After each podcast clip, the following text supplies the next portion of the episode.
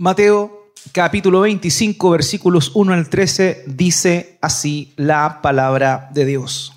Entonces el reino de los cielos será semejante a diez vírgenes que tomando sus lámparas salieron a recibir al esposo. Cinco de ellas serán prudentes y cinco insensatas. Las insensatas tomando sus lámparas no tomaron consigo aceite, mas las prudentes tomaron aceite en sus vasijas juntamente con sus lámparas. Y tardándose el esposo, cabecearon todas y se durmieron. Y a la medianoche se oyó un clamor. Aquí viene el esposo, salid a recibirle. Entonces todas aquellas vírgenes se levantaron y arreglaron sus lámparas. Y las insensatas dijeron a las prudentes, dadnos de vuestro aceite, porque nuestras lámparas se apagan. Mas las prudentes respondieron diciendo, para que no nos falte a nosotras y a vosotras, id más bien a los que venden y comprad para vosotras mismas. Pero mientras ellas iban a comprar, vino el esposo, y las que estaban preparadas entraron con él a las bodas, y se cerró la puerta. Después vinieron también las otras vírgenes diciendo, Señor, Señor, ábrenos. Mas él respondiendo dijo, de cierto os digo, que no os conozco. Velad, pues, porque no sabéis el día ni la hora en que el Hijo del Hombre ha de venir. Acompáñeme y oremos a nuestro Dios.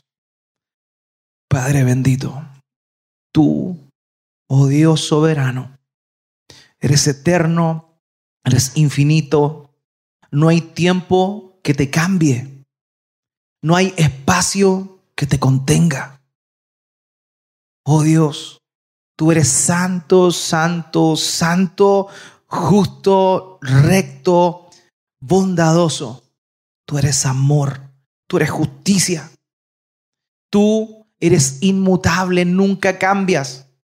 Tú te manifiestas y te revelas de tantas formas a nuestras vidas por medio de tu palabra y también a través de las cosas creadas. Y esta mañana nuevamente, Padre, reconociendo tu señorío, reconociendo tu reinado sobre nuestras vidas, es que nos dirigimos hacia tu palabra para pedirte humildemente que tu Espíritu Santo nos dé el entendimiento que necesitamos. Padre, ayúdanos a entender. Padre, ayúdanos a oír. Pero no solamente con nuestro aparato auditivo, sino que con nuestro corazón. Padre, que tu Espíritu Santo, quien usa tu palabra, cale en nuestras vidas, en nuestros corazones, en nuestra mente tu verdad y que pueda hacer un cambio en nosotros. Mi Dios, si fuese simplemente por nuestras fuerzas, esto que oiremos esta mañana pasaría a ser un sermón más, pasaría a ser una enseñanza más que oímos, que escuchamos pero sabemos que es tu Espíritu Santo el que nos lleva a toda verdad. Sabemos que es el Espíritu Santo quien revela a Cristo, mi Dios. Y eso es lo que te pedimos. Que tu Espíritu Santo haga su obra en nosotros. Que nos convenza de pecado, justicia, juicio, que nos redarguya, que nos reprenda, que nos exhorte y que nos anime. Para volvernos a ti si es necesario. Para volver nuestro corazón hacia las cosas que verdaderamente son importantes. Padre, ayúdanos te necesitamos. Y como pastor esta mañana nuevamente acudo a ti para pedir que tu Espíritu Santo sea obrando a través de mis labios. Padre, quita todo aquello que no viene de tu verdad. Padre, que todo aquello que es un comentario que no atiende a lo que tu verdad dice sea olvidado por mis hermanos. Pero que tu verdad prevalezca y que tu Espíritu Santo glorifique al Dios uno y trino en esta mañana. Padre, gracias te damos en el nombre de Jesús, oramos. Amén. Amén. Amén. Puede tomar asiento. Como les decía, la semana pasada comenzamos con esta serie de verano sobre las parábolas del reino, entendiendo primeramente que de manera precisa la enseñanza del Señor Jesucristo durante todo su ministerio fue justamente enseñar qué era el reino de los cielos.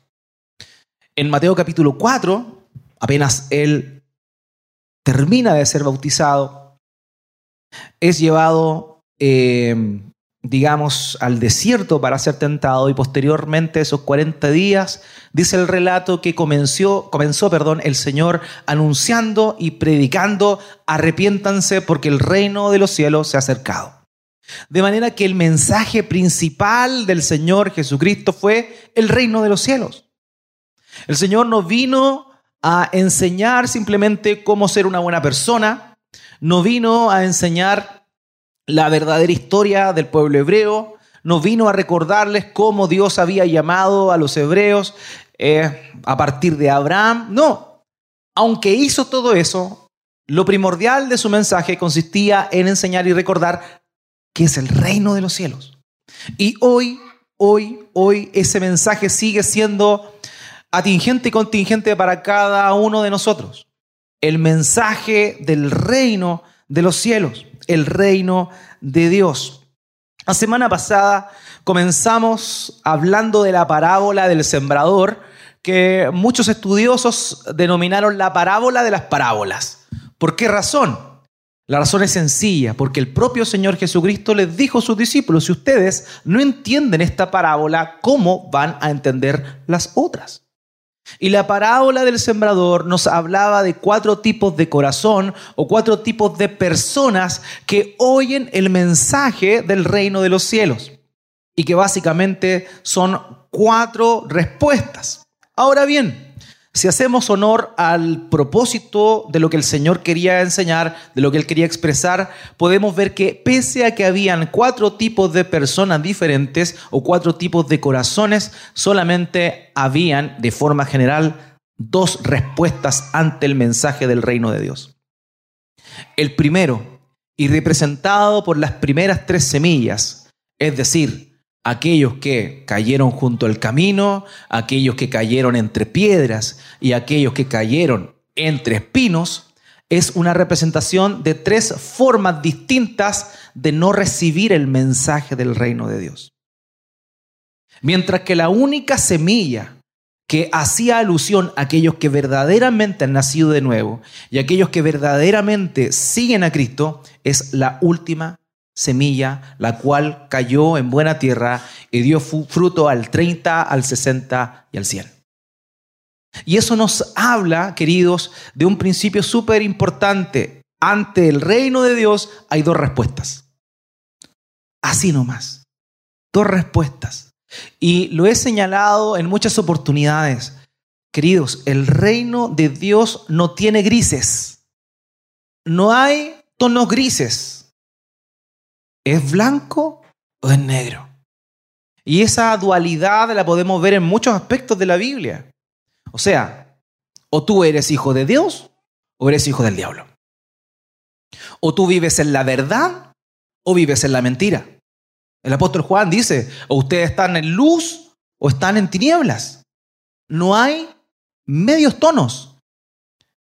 Es una cosa o la otra. No puede ser ambas cosas. No puede ser un híbrido dentro del reino de Dios, ante el mensaje del reino de Dios. De hecho, la única vez que se habla de algo híbrido con respecto al mensaje del Dios, eh, lo vemos en Apocalipsis, con la iglesia de la Odisea, la cual le dice, porque no eres ni frío ni caliente, sino tibio, te vomitaré de mi boca, porque a Dios no le gustan las cosas a media.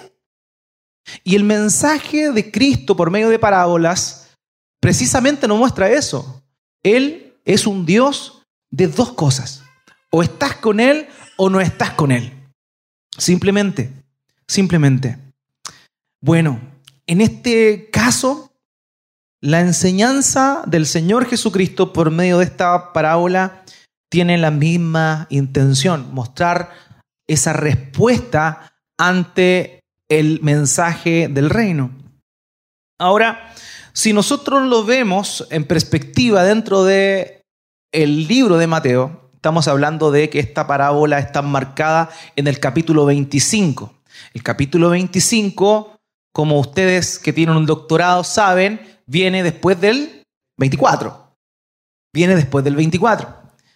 Y el capítulo 24 del libro de Mateo tiene una característica bien especial. Ahí aparecen descritas las señales que el Señor Jesucristo habla, menciona, relata sobre lo que sucederá al final de los tiempos en lo que se conoce como la parausía, la segunda venida de Cristo, que viene siendo el evento más importante o culmine de la obra de Cristo. Viene siendo eso, porque es el sello final.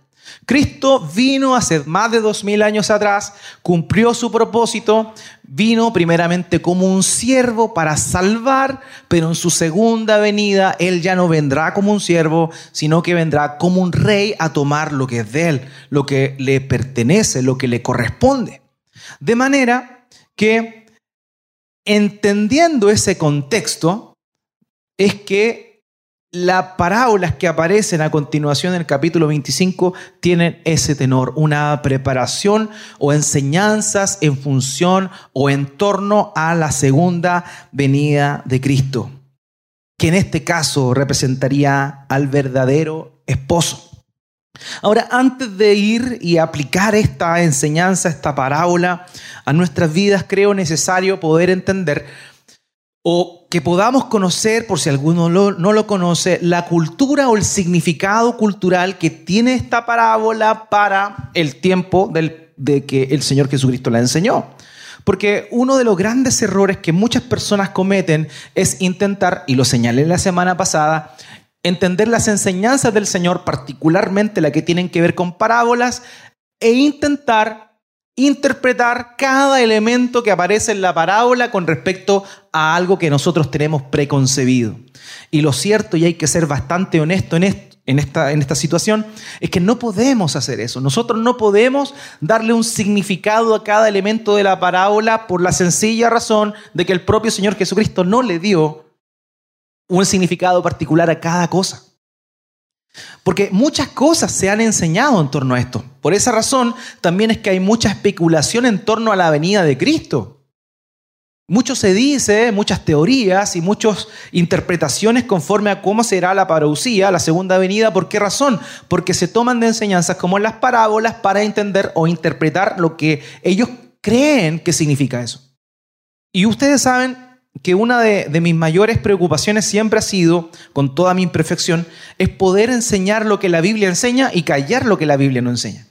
Yo siempre le digo, queridos, esto dice. Ahora, lo que no dice, yo no lo puedo decir, o lo puedo decir señalando de antemano que esto es algo que yo creo. Pero no podemos vivir de esa manera, eh, haciendo doctrina de interpretaciones o cosas que nosotros pensamos. Bueno, en este tiempo, en el tiempo del Señor Jesucristo, un evento social trascendental para la cultura del antiguo y cercano Oriente justamente tenía que ver con el matrimonio. Y ese es el contexto de lo que estamos hablando aquí. Aquí hay una boda, amados, una boda, un matrimonio. ¿Ya? Eso es básicamente en el, entorno en el cual se desarrolla esta parábola, que era bien conocido para la gente de ese tiempo. Ahora, en ese tiempo se ha dado cuenta que acá la mayoría de los matrimonios son como en el verano, como en estas fechas, así como en diciembre, hasta marzo, en la temporada alta. ¿Por qué razón? Porque hay vacaciones, entonces la gente tiene más tiempo y dispone de más tiempo. Bueno, en ese tiempo también se hacía así. la época del otoño era la época donde se llevaban a cabo las celebraciones matrimoniales porque como la mayoría se dedicaba a la agricultura, en esa época la gente estaba más libre, llamémoslo así, y tenía la disposición de poder participar de un evento tan importante como lo era el matrimonio. ¿Por qué? Porque hoy, por ejemplo, cuando se organiza un matrimonio, cuando se hace eso, se hacen las famosas invitaciones y ahí viene la famosa discusión a quién invito, a quién no invito, a quién dejo fuera, a quién siento con quién, no es que esta tía está peleada con la otra, no podemos sentar la junta y esas cosas.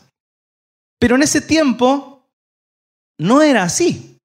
En ese tiempo el matrimonio era un evento social al cual el pueblo estaba invitado. El pueblo estaba invitado, o sea, era un evento muy importante, porque había plata. No, todo lo contrario, era bastante precario, pero ahí es donde entendemos que en realidad lo más importante es el corazón.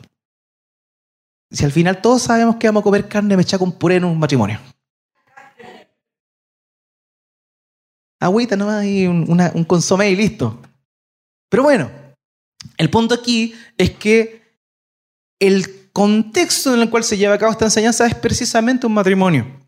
Ahora, el matrimonio en ese tiempo constaba de tres etapas. No es como ahora, ahora es distinto, pero en esa época y en aquella cultura habían tres etapas. La primera etapa era la promesa del matrimonio, donde dos familias se reunían, los padres de familia se reunían y acordaban casar a sus hijos. Y usted podrá decir, pero ¿dónde está el amor? El amor viene después, dice el viejo adagio. Por conveniencia, por una cuestión familiar, se unían dos familias y decían, bueno, tú tienes un hijo, yo tengo una hija, perfecto, comprometámoslos en matrimonio. ¿Qué mejor negocio? Bueno, y vamos a entender que había, habían implicaciones eh, socioeconómicas importantes en eso.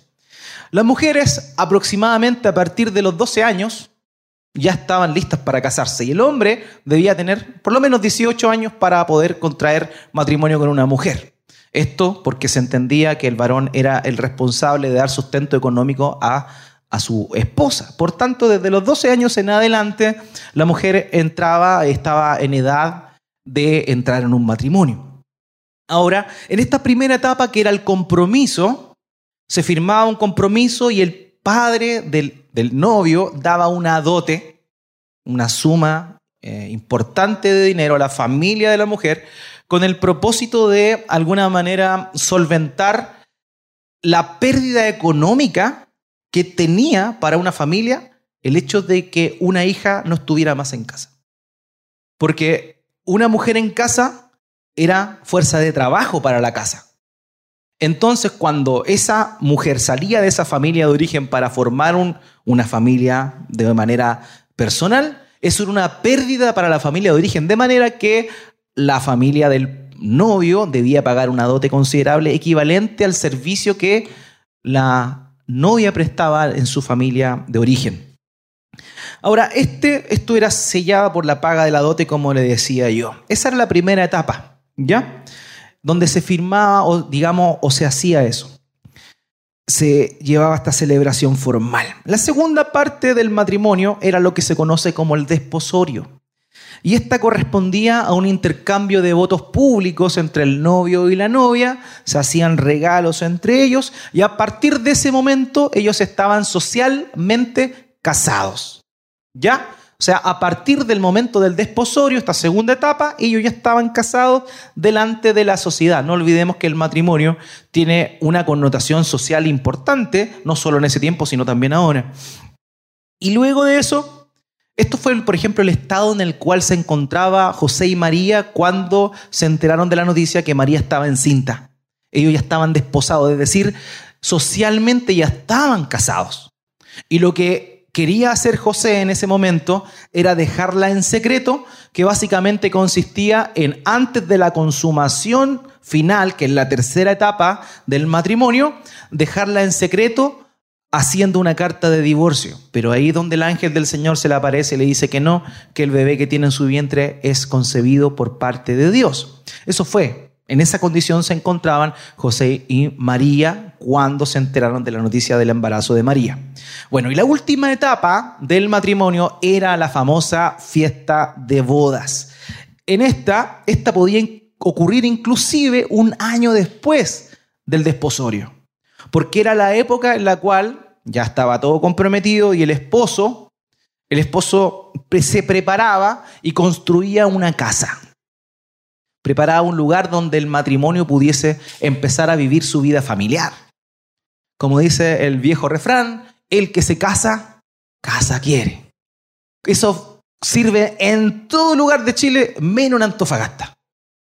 Porque los pobres papás tienen como hasta cinco pisos ahí con todos los hijos que tienen viviendo con ellos. En todo lugar del mundo sucede eso, ¿sí o no? Dígame. Ah. Eso pasa en todo lugar del mundo, menos en Antofagasta. En fin. Ahora bien, en ese momento de la celebración de la boda es cuando recién se consumaba el matrimonio, es decir, ahí recién tenían relaciones íntimas. y se sellaba de forma definitiva el matrimonio. El contexto entonces de lo que estamos viendo aquí en esta parábola corresponde a la fiesta, esta última etapa donde ellos ya estaban desposados y donde eh, nos encontramos ahora. Ahora, esta parábola eh, puede sonar de pronto un poco mm, o puede generar un poco de conflicto por no entenderla bien y sobre todo porque habla de un concepto de vírgenes, habla de las diez vírgenes. O sea, no falta el profeta Chanta que dice, mire, hay un esposo y hay diez vírgenes, puede tener diez esposas. No, no está hablando de eso. Las vírgenes son las amigas de la novia que probablemente en este caso haga una alusión a las damas de honor. ¿Se ha dado cuenta que ahora los matrimonios, copiando los gringos evidentemente, tienen esto de las damas de honor? Bueno, diez jovencitas, en ese tiempo se usaba mucho, que no estaban casadas, eran las damas de honor, amigas de la novia que básicamente la acompañaban. Entonces, la costumbre señalaba lo siguiente. Nadie sabía la fecha exacta de la celebración, se tenía como una idea, ¿ya? Pero cuando ocurría la celebración, la fiesta, pasaba algo importante. El novio salía de su casa y un grupo de amigos cercanos al novio y la gente del pueblo también se sumaba con antorchas, no con lámparas, antorchas, dicen los, los, los descubrimientos más, más prontos o más cercanos a esa época, salían con antorchas a acompañar el trayecto en el cual el novio salía de su casa e iba a la casa de la novia y luego juntos se iban a la nueva casa donde iba a ser el banquete. No había luna de miel. Los novios no se iban, se iban los invitados y quedaban en la casa del matrimonio. Bueno, cosas que van cambiando.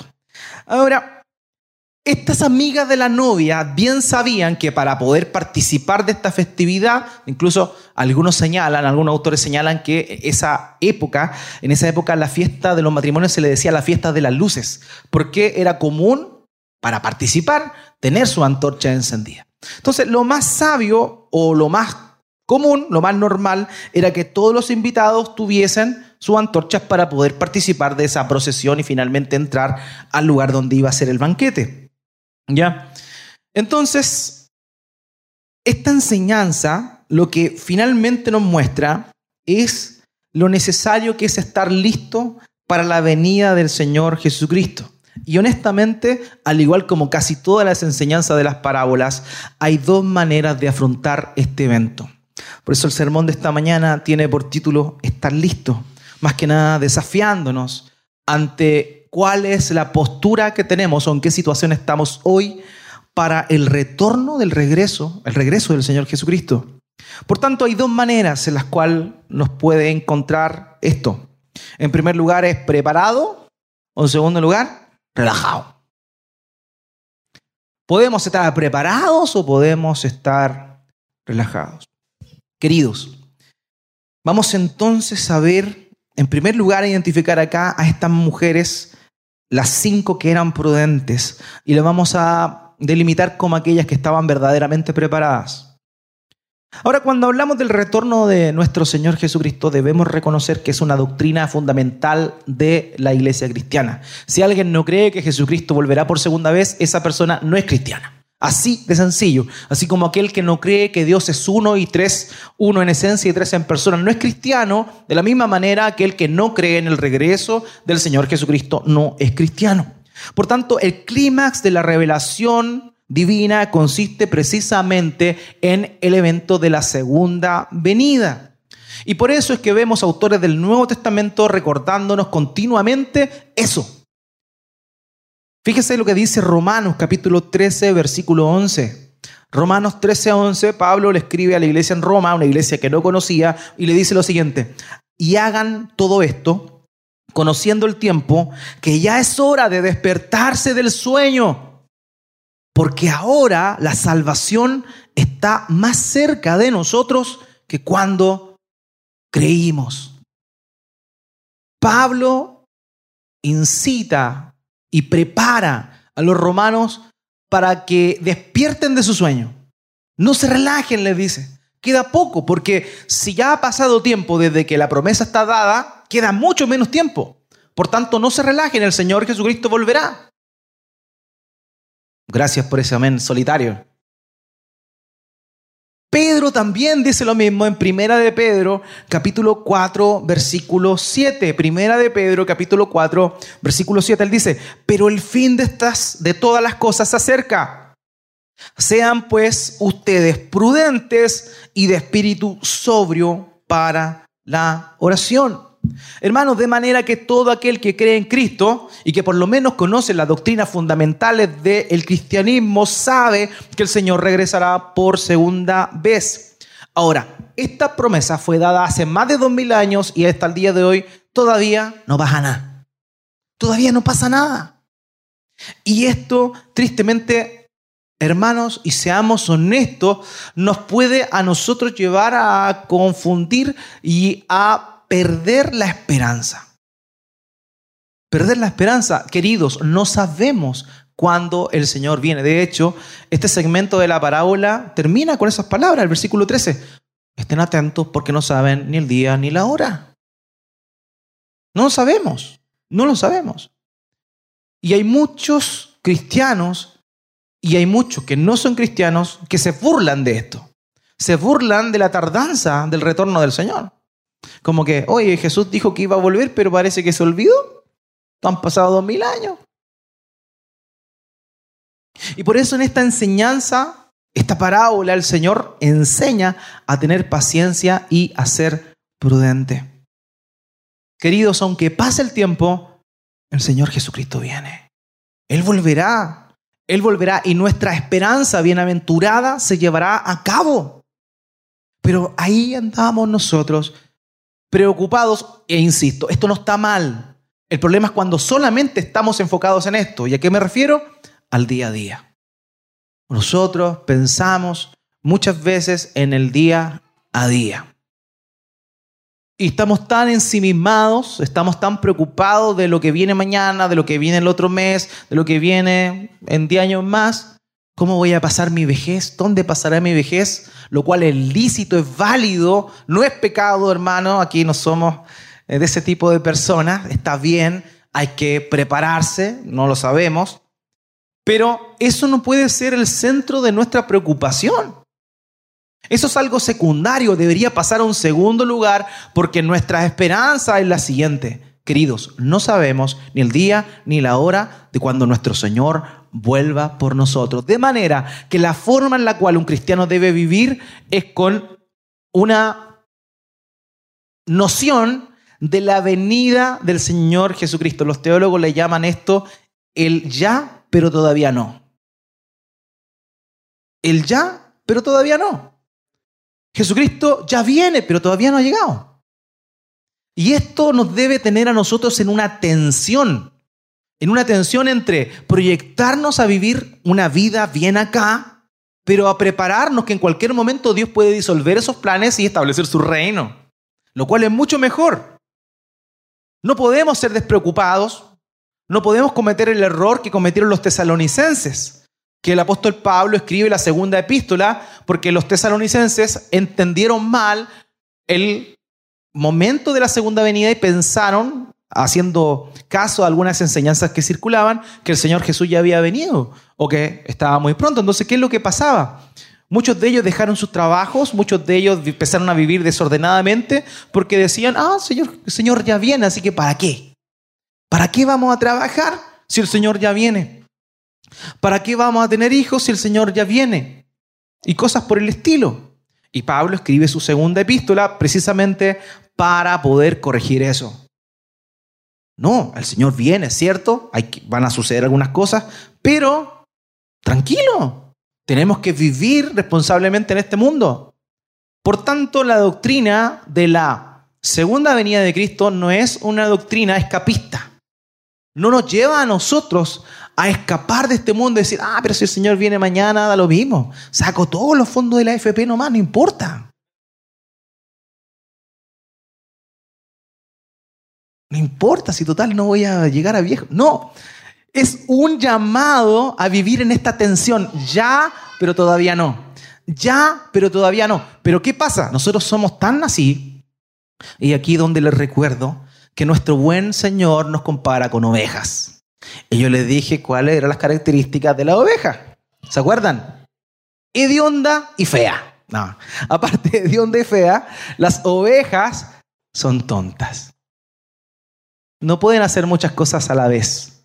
No pueden caminar y masticar chicle, como muchos de los varones que estamos acá. No se puede. Y las ovejas tenemos esa característica. Entonces, ¿qué pasa?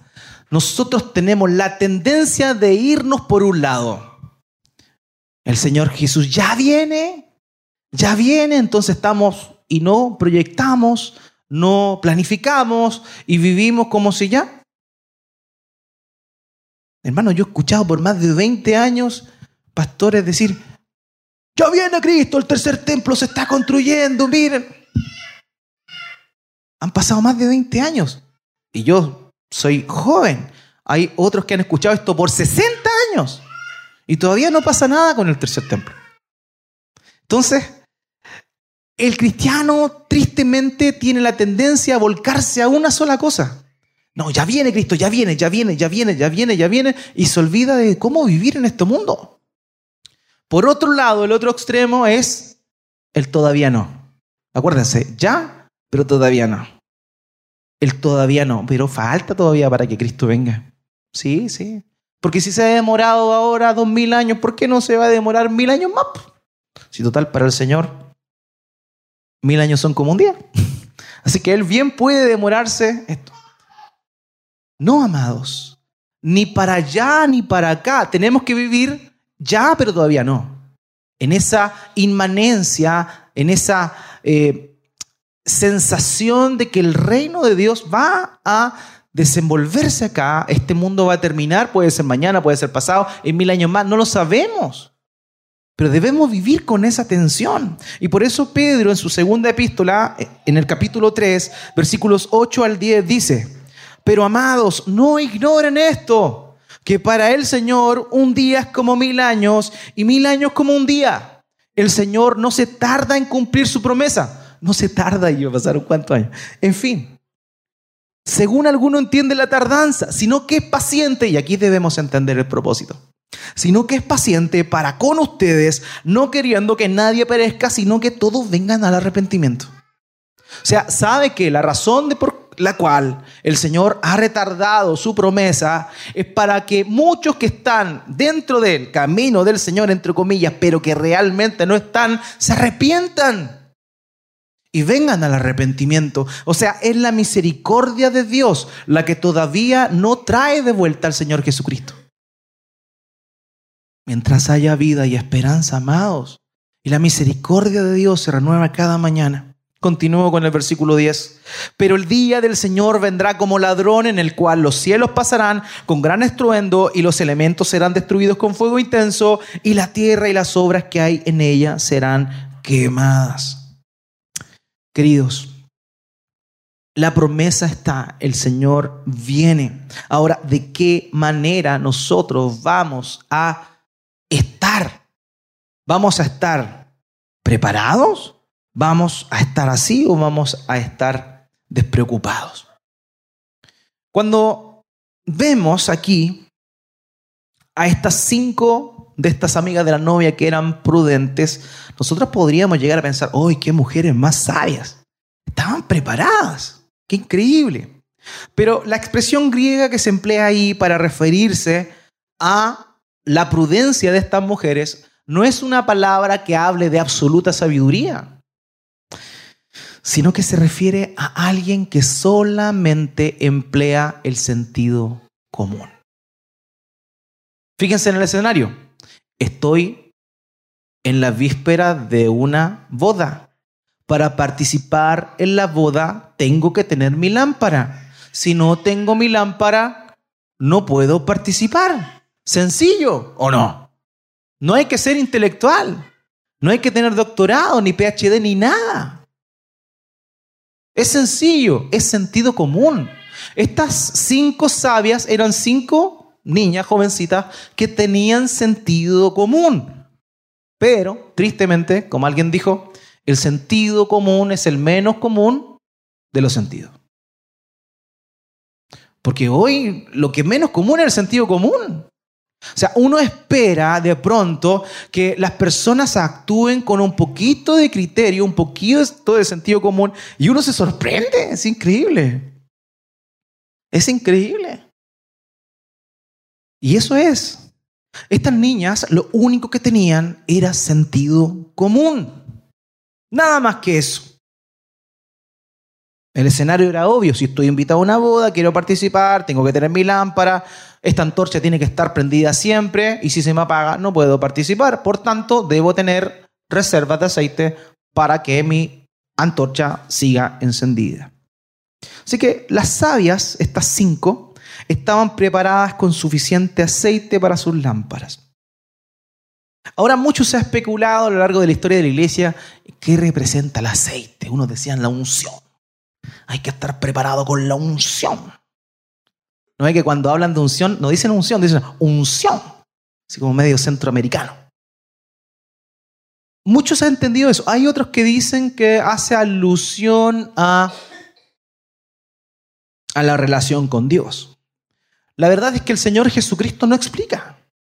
Él no dice, el aceite representa esto.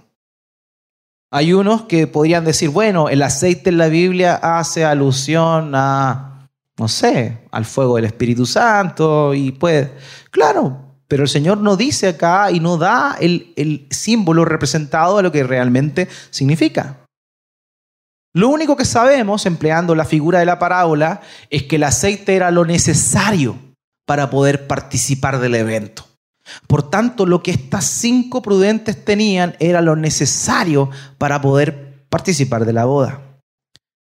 Y una de las cosas importantes, amados, que es necesaria para nosotros, para todo cristiano que espera prudentemente o con sentido común la venida del Señor, es la fe.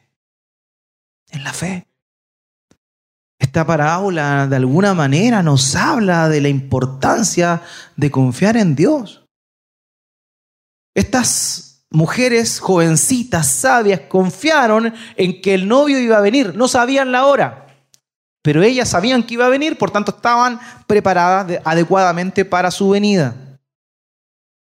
Queridos, qué importante es esto.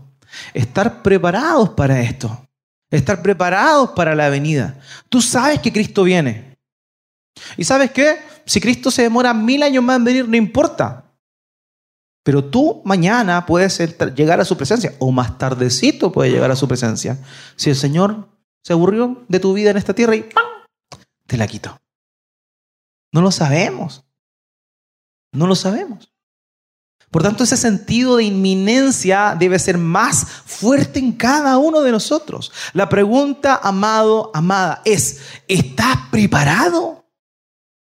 ¿Tienes lo necesario, lo básico lo que el sentido común de la palabra de Dios te enseña que debes tener para encontrarte con el novio? ¿Has tenido fe en Cristo realmente? ¿Te has despojado de todo elemento externo donde has puesto tu fe alguna vez?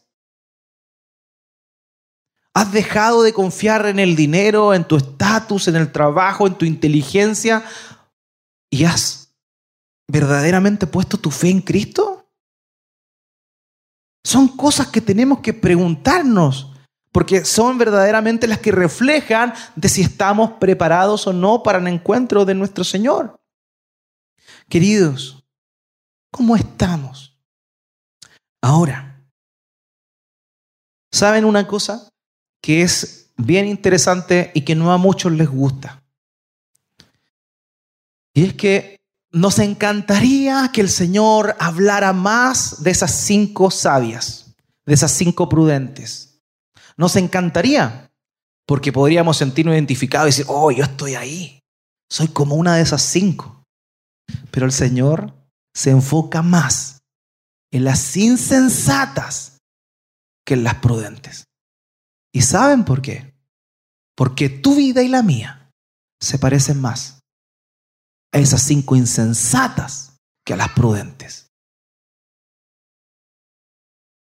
Y el Señor retarda su venida porque Él tiene misericordia y no quiere que ninguno perezca, sino que posean al arrepentimiento. Y por eso amenaza a Él. El mensaje de Cristo es amor, sin duda, lo he dicho hasta el cansancio, pero es verdad también.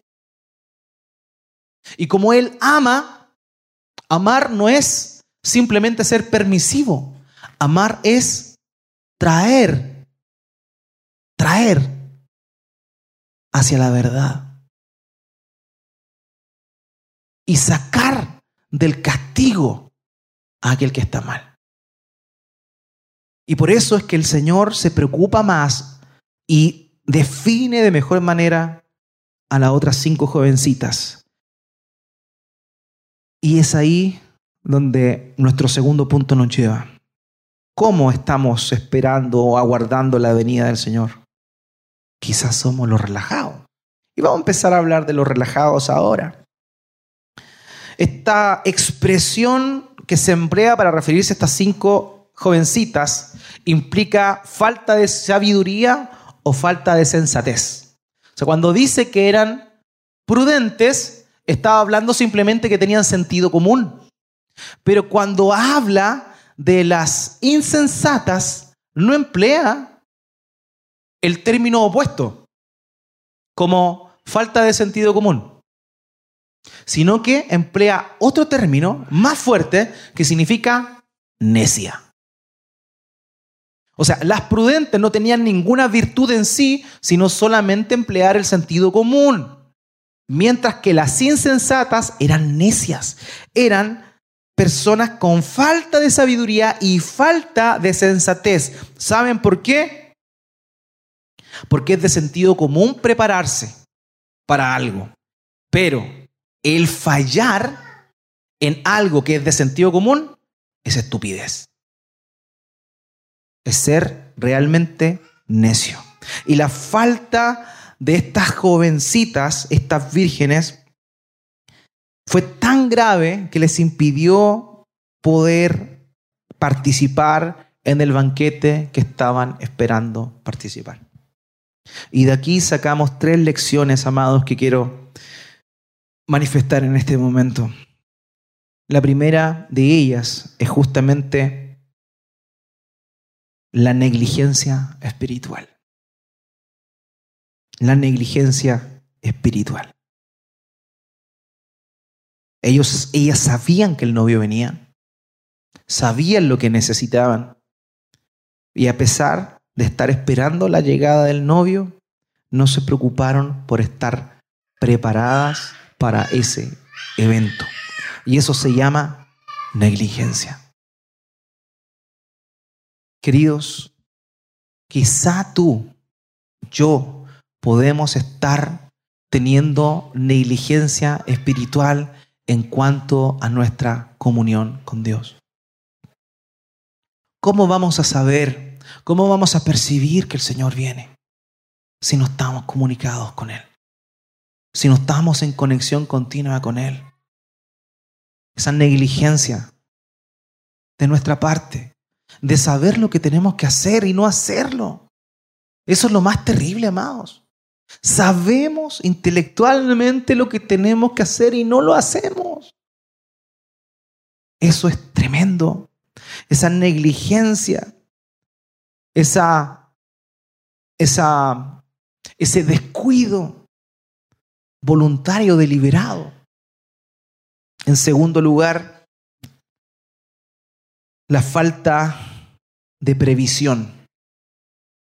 La falta de previsión, porque fueron negligentes, pero también no se preocuparon de asegurarse de tener el suficiente aceite para el momento que aguardaban y finalmente se quedaron sin él.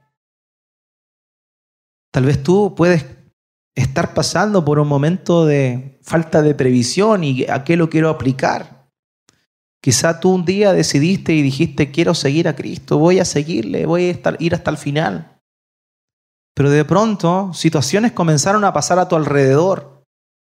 Afanes de la vida, como lo veíamos la semana pasada, el engaño de las riquezas, el trabajo, la familia, las actividades, tu carrera, no lo sé.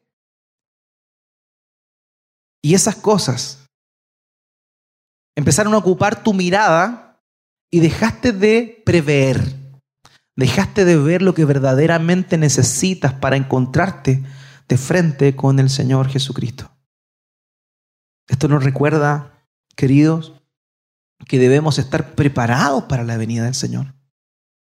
Y si el Señor se demora mil, dos mil años después, no importa, nos encontraremos con Él y tenemos que estar listos, previsualizando lo que se viene, con una mirada puesta en Él. Por eso, hermanos, qué importante es el entender esto, tener una mirada y tener una previsión de aquello. En tercer lugar, la tercera enseñanza que podemos extraer de estas jovencitas imprudentes es la importancia de la urgencia. Queridos, el mensaje de la venida de Cristo es urgente.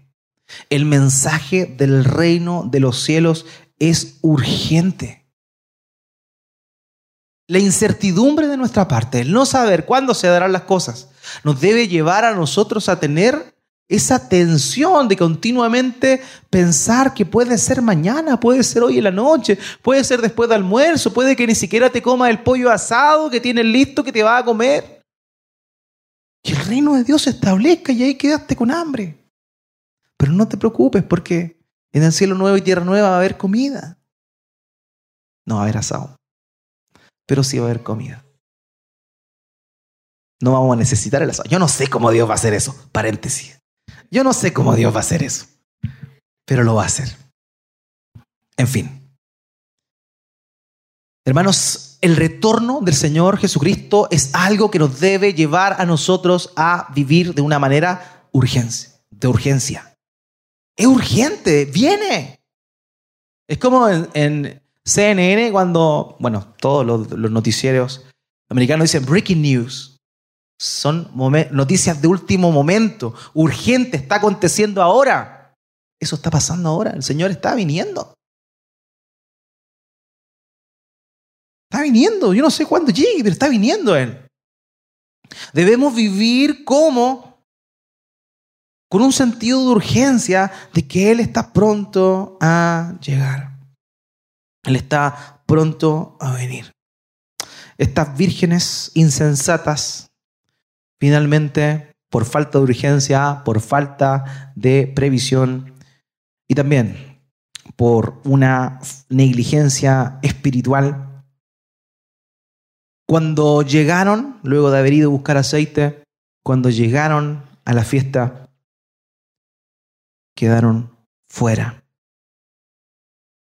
de aquel momento tan esperado por ellas. Se perdieron el momento crítico que todos esperaban y que ellas también esperaban. Y ofendieron la dignidad del esposo a tal punto, amados, que él señala las palabras más fuertes que podemos encontrar de los labios del Señor Jesucristo. Mateo 25, 12. Ellas van y le dicen, Señor, Señor, ábrenos. Y él responde lo siguiente, en verdad les digo que no las conozco. Todo esposo o todo novio conoce a la amiga de su novia. Pero la falta de respeto fue tan grande que cuando ellas llegaron a tocar la puerta, les dijo, Hello. ¿Ustedes quiénes son? No las conozco. Querido, es muy probable que cuando el Señor venga, muchas personas, bueno, aquí somos poquitos, algunas personas de los que están aquí sentados, reciban estas palabras de parte del Señor. Y eso es terrible. Eso es terrible. Puede que mucha gente, porque ellas le dicen, Señor, Señor. ¿Quién les dice? No las conozco. Hay mucha gente que creyendo estar bien con el Señor van a encontrarse en aquel momento con una noticia que les va a dar un balde de agua fría. Van a llegar ahí, van a pensar, ah, voy llegando, tal Señor me va a invitar a las bodas, pasa, hijo mío, ahí está tu asiento con nombre. Y quizá, probablemente, y con el dolor de mi corazón debo decirle, tal vez Alguien que está escuchando esto va a escuchar de la boca del Señor Jesucristo, no te conozco. Qué terrible. Cuando Charles Spurgeon habló de esta parábola, él lo dramatizó de la siguiente manera y me gustaría citarlo. Él dijo lo siguiente, Señor, Señor, ábrenos. ¿Quién sois? responde él. Señor, una vez tomamos la cena del Señor Señor, éramos miembros de la iglesia, pero vinieron tiempos difíciles. Mi madre me dijo que renunciara a la fe. Mi padre estaba enojado, los negocios me estaban yendo mal, se burlaban de mí, que no podía soportarlo. Señor, al final acabé con malas compañías, me tentaron y no me pude resistir. Pero yo era tu siervo, de verdad te amaba. Siempre tuve amor por ti en mi corazón, pero no pude evitarlo. Te negué y volví al mundo. Spurgeon dice, ¿sabe qué dirá Jesús? No sé de dónde eres. Amados, en Mateo capítulo 7, versículo 21 al 23, aparecen palabras muy similares a estas. Que el anhelo de mi corazón, amados, que ninguno de nosotros escuchemos de los labios del Señor Jesucristo. Mateo 7, 21 al 23 dice, no todo el que me dice Señor, Señor entrará en el reino de los cielos, sino el que hace la voluntad de mi Padre que está en los cielos. Muchos me dirán en aquel día, Señor, Señor, ¿no profetizamos en tu nombre? En tu nombre echamos fuera demonios y en tu nombre hicimos muchos milagros. Entonces les declararé, dice el Señor, jamás los conocí. Apártense de mí los que practican iniquidad. Amados, el camino es sencillo. Es sencillo. Hay una bifurcación al frente tuyo. El camino ancho y el camino angosto.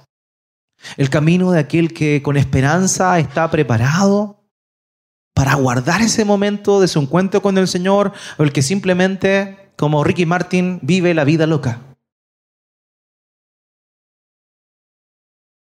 Hermanos, nuestro mandamiento para ser como estas prudentes con sentido común es tan sencillo como vigilemos, estemos preparados, miremos nuestro corazón, estemos alerta, no permitamos que nada nos distraiga del norte que es la venida y nuestro encuentro con el Señor Jesucristo.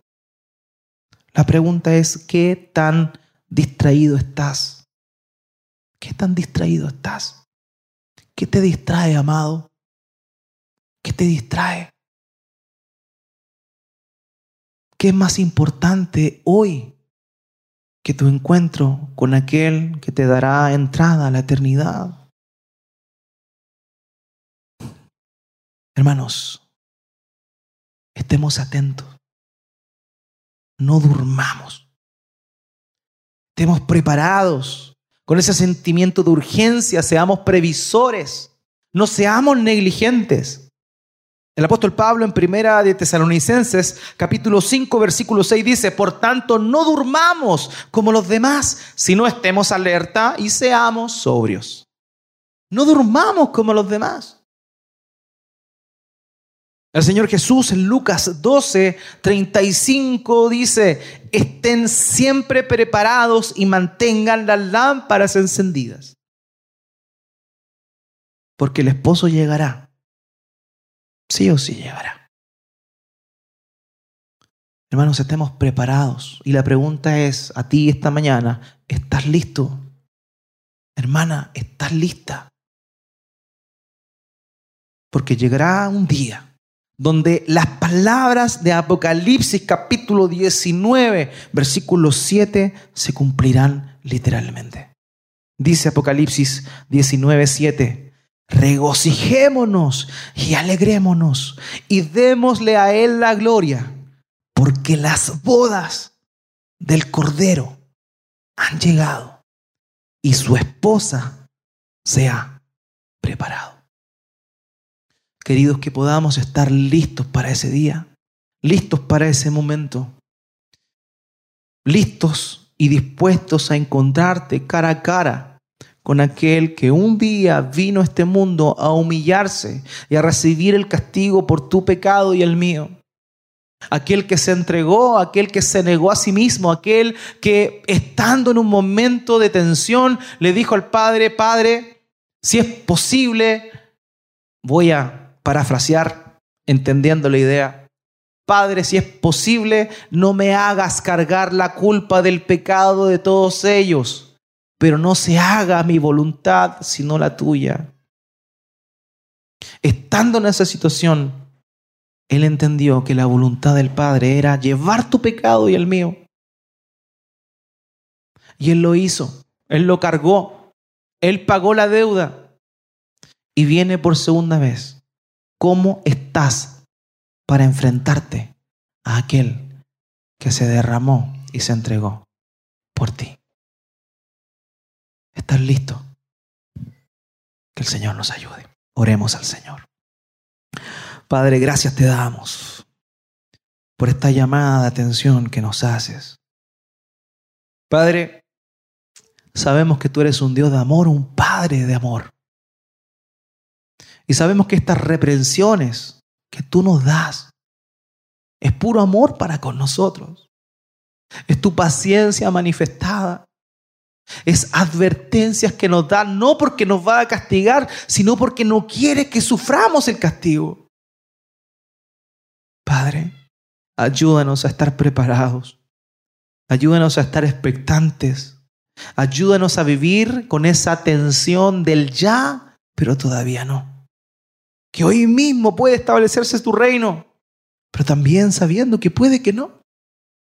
Padre, ayúdanos, lo necesitamos. Ayúdanos a ser personas, cristianos con sentido común, sabiendo que debemos buscarte, sabiendo que debemos escudriñar tu palabra, reflexionar en ella, sabiendo que debemos orar, sabiendo que debemos amar a quienes están a nuestro alrededor, sabiendo que debemos perdonar, sabiendo que debemos tener fe y confiar en ti pese a lo difícil de lo que estemos pasando. Padre, ayúdanos a estar preparados. Ayúdanos, mi Dios, necesitamos de eso y te pedimos que tu Espíritu Santo nos lo recuerde siempre. Oh Padre, Gracias por tus advertencias, gracias por tu reprensión y gracias porque con ello también nos animas a enfocarnos en ti, a volver a encaminarnos. Padre, gracias te damos por tu palabra de verdad. En el nombre de Jesús oramos. Amén. Amén. Muy bien. Nos ponemos en pie, vamos a tomar la cena del Señor.